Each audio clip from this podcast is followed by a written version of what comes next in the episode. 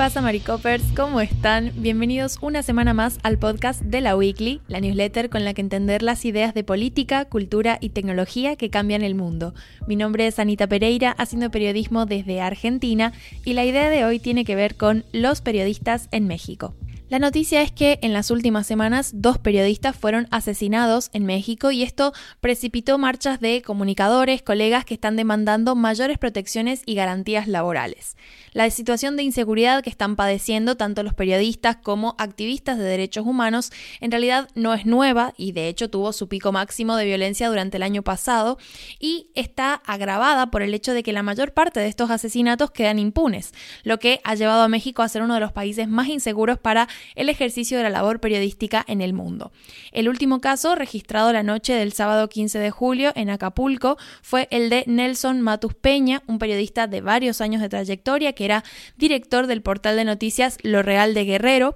fue atacado y asesinado por sujetos armados. Este asesinato es el tercero que documenta la Oficina de Derechos Humanos, eh, digamos que registra los casos de asesinatos a periodistas que tienen que ver o que posiblemente tienen que ver con el vínculo de su trabajo. Hasta el momento no hay detenidos relacionados con este crimen y bueno, desgraciadamente es una situación bastante habitual, de hecho, gran parte del enojo de los colegas tiene que ver con que Matus Peña ya había sufrido otros asaltos a su seguridad anteriormente, incluyendo un intento de asesinato en 2019 que fue denunciado ante las autoridades correspondientes. De hecho, él ah, fundó un medio de comunicación y el socio con el que fundó este medio se tuvo que ir de la ciudad obligado por eh, los altos niveles de violencia y eh, bueno, finalmente sucedió esta eh, terrible noticia, ¿no? El sábado 15 de julio cuando finalmente fue atacado y asesinado por sujetos armados que todavía se desconoce su identidad, su vínculo o, y, mucho menos las motivaciones detrás de, de este ataque. Algunos días antes, además, el 8 de julio se había reportado el asesinato de Luis Martín Sánchez Íñiguez, que era corresponsal del periódico La Jornada, es un periódico que em, acá en la Weekly yo al menos he citado un par de veces, en el estado de Nayarit, y bueno, un poco esta situación no agravada por todos los casos que se, han registrado en los últimos años y sobre todo eh, durante la presidencia de Andrés Manuel López Obrador desde 2018 han hecho que precisamente se generaran estas marchas en protesta y que tampoco son nuevas porque, bueno, como les decía, la situación ya em, tiene un cierto nivel de gravedad que está agravado por el tiempo que lleva sin solución y tampoco sin una política activa por parte del gobierno para remediar la situación. Este grupo de periodistas y comunicadores, además de marchar en lo que fue un bloqueo a la avenida principal costera Miguel Alemán en el puerto de Acapulco, también marcharon hacia la sede del ayuntamiento de esta ciudad donde le entregaron un escrito a la alcaldesa en el que exigen garantías para el desempeño de sus labores. Es decir, no era tanto una marcha en términos eh, destructivos, sino justamente para visibilizar el reclamo y eh, lo que estamos viendo es que los periodistas definitivamente están agotando todas las vías de reclamo que tienen para pedirle al Estado que tome eh, acción, ¿no? Y, un poco se haga cargo de toda esta situación, pero por ahora no han tenido una respuesta contundente o al menos significativa en este sentido. El mismo sábado 15 de julio que sucedió este ataque a Matus Peña, también se reportó otro ataque en esta oportunidad vinculado a un activista de los derechos LGBTIQ y jefe del Departamento de la Diversidad Sexual en la Universidad Autónoma de Guerrero. Él estaba en un congreso, el Congreso Nacional de Litigio Estratégico para la Defensa de las Cuotas Arcoíris en la ciudad de Aguascalientes, es decir, era una actividad relacionada con este trabajo y este activismo que desempeñaba. Estoy hablando de Ulises Nava Juárez, quien eh, recibió eh, seis disparos de una pareja no identificada que estaba a bordo de una motocicleta. Con su muerte ya son al menos siete asesinatos de activistas de derechos y garantías fundamentales en lo que va de 2023, al menos las cifras que está eh, manejando, registrando la ONU. Hago esta aclaración porque lo cierto es que fue bastante caótico tratar de entender las cifras, porque bueno, evidentemente el gobierno no está llevando, digamos, una, un seguimiento muy fiable tal vez y hay un montón de organizaciones de la sociedad civil que sí se encargan de esto, pero esto genera algunas diferencias entre cuáles son exclusivamente las cifras de este año, las del mandato de AMLO. Yo estoy tratando de citar, digamos, de dónde he sacado cada número, justamente para que, en el caso de que quieran buscar referencias, las encuentren, pero no hay, o sea, no hay cifras, digamos, que se reproduzcan en todos los medios por igual, sino que hay algunas diferencias y tiene que ver con esto mismo, con el hecho de que el Estado no está teniendo una participación activa en controlar la situación y en tratar de al menos llevar un seguimiento de lo que está sucediendo. Entonces, bueno, como que las organizaciones que sí se están haciendo cargo por ahí encuentran ciertas diferencias y esto lo hemos reflejado en los números. De todas formas, no son eh, diferencias demasiado significativas y, todas, eh, todas las cifras en alguna medida apuntan a la gravedad de esta situación, pero bueno, quería dejar eso aclarado. Ahora bien, según el registro del Comité para la Protección de los Periodistas, que es un organismo internacional que lleva el conteo de los periodistas asesinados en el mundo, México es eh, el país más peligroso para ejercer la profesión en el continente americano. Y esto es eh, bastante interesante, digamos, y ahora ya voy entrando a la idea que les traigo, más allá de la noticia. Y es el hecho de que, bueno, en, México, ¿no? Tenemos un, es un país eh, actualmente con un régimen democrático, porque su presidente, Andrés Manuel López Obrador, o más conocido como AMLO, fue elegido por el sufragio en elecciones, digamos, eh, abiertas, democráticas y demás. Pero la pregunta y la idea que traigo aquí, digamos, un poco a debate también, es la cuestión de, bueno, eh, ¿Puede haber democracia si no hay periodismo o si no se cuida al periodismo? Porque a mí lo que me pasaba cuando leí esta noticia es que siento que es muy fácil denunciar la responsabilidad estatal en cuestiones vinculadas al ejercicio del periodismo y de la libertad de expresión cuando hablamos de eh, países en los que hay o bien regímenes autocráticos, como estamos viendo en el caso de Nicaragua, que ya no, no hay otra forma de, llamarlo, ¿no? Por mucho que hayan habido elecciones, pues son elecciones cuestionadas. Bueno, hemos hecho un seguimiento acá en la newsletter de la cuestión de Nicaragua, entonces eh, sabrán un poco por dónde, eh, a qué me refiero con esto. Y también, por ejemplo, en casos en, como El Salvador, donde si bien todavía eh, podemos poner entre comillas la situación, ya hay un montón de cuestiones que nos dan a entender que quizás, bueno, el gobierno no está eh, haciendo las cosas bien en general y bueno, eso obviamente puede tener su reflejo en la prensa. El tema es, yo, yo pensaba, ¿no? ¿Qué ocurre con el caso en México? Porque eh, es menos responsable un Estado de una situación tan grave como la inseguridad que padecen los periodistas actualmente en México solo por no promoverla directamente, porque... Eh,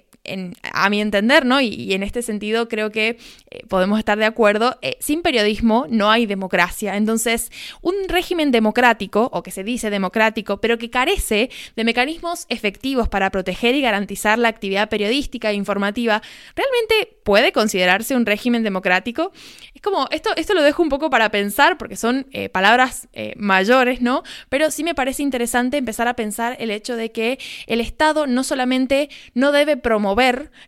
la persecución a periodistas, sino que además tiene que activamente tratar de impedirlo cuando sucede por parte de otros actores en el escenario mexicano, como estamos viendo actualmente. Un poco para complementar esta idea, eh, les traje un artículo de eh, Elba Arancel Fabián, que es una doctora en ciencias sociales de la Universidad de Guadalajara, que se llama El periodismo de investigación, su práctica y su relación con el poder político en sistemas democráticos. Es un artículo bastante interesante, no muy largo, les dejo el nombre por si les interesa leerlo, pero básicamente tiene un par de ideas bastante interesantes en las que, bueno, a, raíz de un relevamiento de las escuelas de pensamiento que han influido en el ejercicio periodístico de investigación en Latinoamérica, ella habla de la importancia que tienen para los sistemas políticos, el rol que cumple el periodismo en los sistemas políticos democráticos y específicamente su relación con América Latina, en la que hay sistemas políticos con ciertas características específicas, ¿no?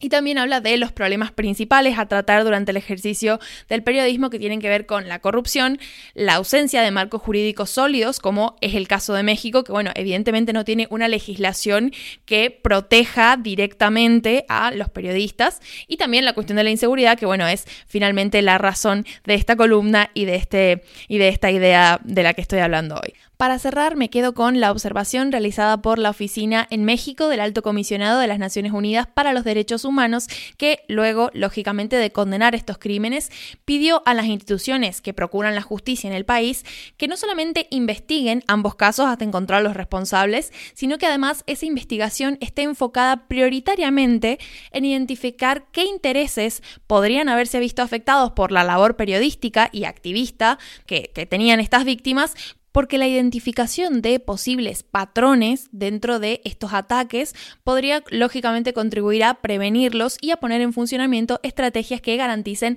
mayores niveles de seguridad para los comunicadores. Esto claramente contando con que exista voluntad política para ese fin.